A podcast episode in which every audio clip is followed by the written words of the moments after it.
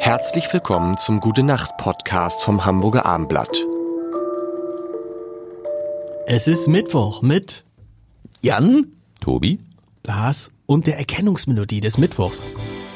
Die wir uns mal, das ist irgendwie, ich glaube, das kommt, kommt, mal- egal. Heute, Tobi, du hast es geschafft. Tobi, du hast es geschafft. Du hast das Thema gesetzt des Mittwochs. Neulich hast du es erwähnt und äh, ähm, da war die Redaktion erst ein bisschen irritiert, weil du hast von Schulbegleitern gesprochen.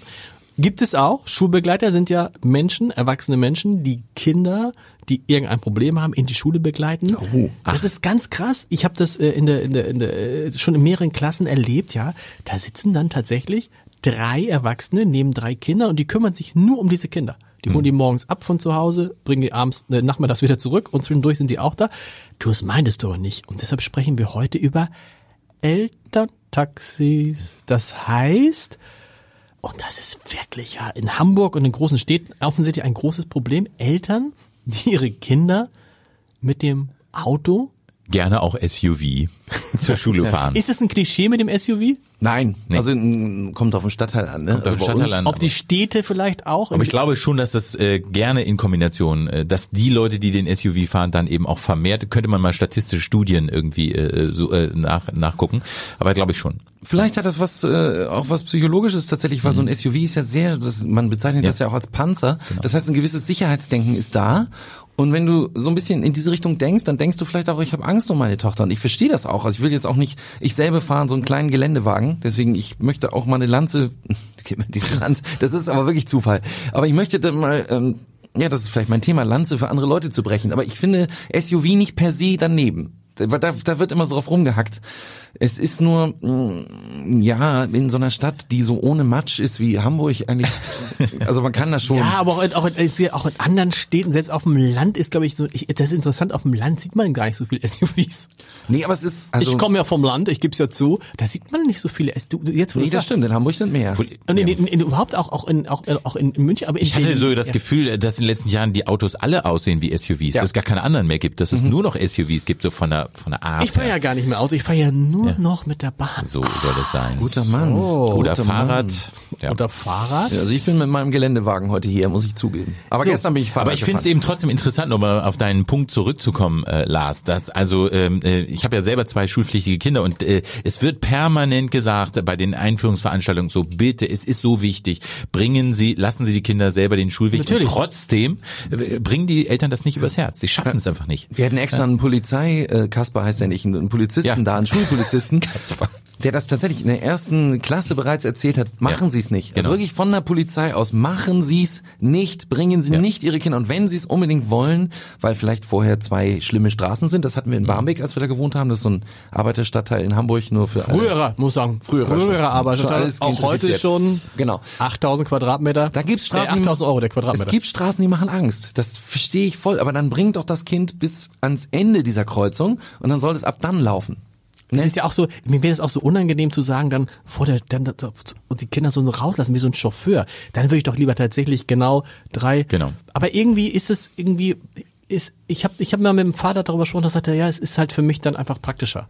Genau, du So. bist auf dem Weg zur Arbeit, Arbeit. ne? Dann äh, nimmst du das Kind mit und äh, Du kannst ja auch einfach so zur Arbeit fahren und musst nicht das Kind mitnehmen, wenn das alle und ähm, aber ist das ist das ein doch mal, es ist tatsächlich in den Großstädten da in den eher nicht sozialen Brennpunkten, da ist das Thema groß, oder? Riesig, riesig, ja. Bei uns wirklich vor der Schule, das sieht aus wie Kraut und Rüben. Und da ist es dann gefährlich, weil die Kinder, du siehst sie nicht mehr zwischen den ganzen Autos. Es- Und es ist jetzt nicht satirisch überzogen, das ist bei uns wirklich ein Phänomen. Irre, wirklich irre. Und was machen wir jetzt dagegen? Man könnte die Straßen komplett äh, vor den Schulen komplett parkfrei machen. Das fände ich gut. Muss man aber auch Aber durchsetzen. warum, was, warum machen es? Ich meine, das ist ja, warum machen es die Leute nicht? Jeder weiß, dass es Quatsch ist. Ach gut, aber die Diskussion haben wir auch gehabt vor, vor den Ferien. Jeder weiß, dass man vielleicht nicht irgendwie nach Köln mit, mit, mit, mit dem Flugzeug fliegen sollte und machen, die Leute machen es trotzdem. Genau, das ist, ähm, das ist die Schwarmintelligenz, nenne ich das immer mit großem Respekt. die da aber jetzt äh, fehlt an der Stelle, oder? Ja, ja. Ey, obwohl, ich habe es auch gehört, es gibt auch Schulen, die verbieten den Kindern vor der dritten Klasse mit dem Fahrrad zur Schule zu kommen, weil sie erst einen Fahrradführerschein machen müssen. Das ist natürlich auch absurd. Ja. Wenn ein Kind Fahrrad fahren kann. Warum? Und die Begründung war dann. Was ist versicherungstechnisch Nee, oder was? die Begründung war, wir haben nicht genug Abstellfläche für Fahrräder. Wo du denkst, Leute, Ja. für Fahrräder?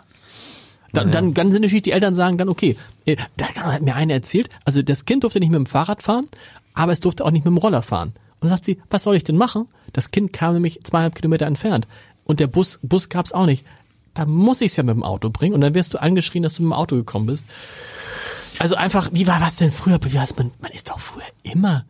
Wir hatten, Bei uns sind jetzt wir auch hatten sehr gar kein viel, Auto. Bei uns sind jetzt auch sehr viele E-Roller, ehrlich gesagt, unterwegs. Viele, viele Schüler, da frage ich mich auch, das ist ja jetzt auch äh, äh, äh, nicht geschenkt, sag Haben ich mal. eigene- haben eigene nee, E-Roller? Nee, die, die, mit den gemieteten, Tier und wie sie heißen. Ach so.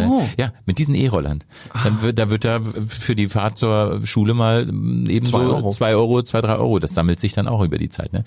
Ja, aber es ist, glaube ich, recht cool. Also äh, ich habe das von so einem Nachbarn gehört und der hatte dann eben auch immer Mitschülerinnen dann auf der Rückfahrt mit drauf. Also es ist so wie äh, wenn die so ein, so, das war so ein Checker. äh, was ne? ja nicht, was so, ja eklig was ja nicht Wie- erlaubt ist, ne? Nee, ich- aber es ist natürlich Zu zweit? cool, so wie, wie so ein komm steig auf. ein in mein Cabrio, so Baby. Genau. Und, und es ist natürlich, äh, äh, es ist äh, elekt äh, Geländewagen ist der eigentlich auch elektrisch? Dein Mein Geländewagen? Geländewagen, nein, aber er hat keine graue Energie, weil der bereits von 1988 ist. Was ist graue Energie?